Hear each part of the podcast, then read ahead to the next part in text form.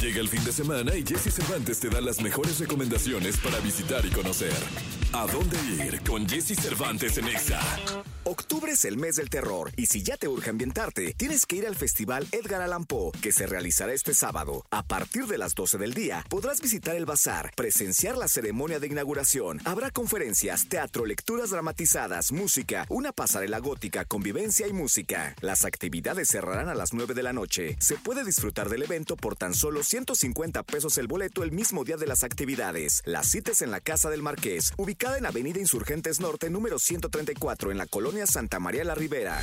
Octubre es también el mes del ballet. Este fin de semana inician las funciones de los clásicos El Lago de los Cisnes y Carmen del Instituto Nacional de Bellas Artes y Literatura El Imbal y la Compañía Nacional de Danza. La temporada comprende 11 funciones que empiezan mañana sábado a las 7 horas y el domingo a las 4 y a las 7 respectivamente. Las presentaciones mostrarán a la nueva generación de bailarines en el Teatro del Bosque Julio Castillo y lo podrás disfrutar por solo 30 pesos el boleto y hay descuentos del 50% a alumnos maestros e INAPAM.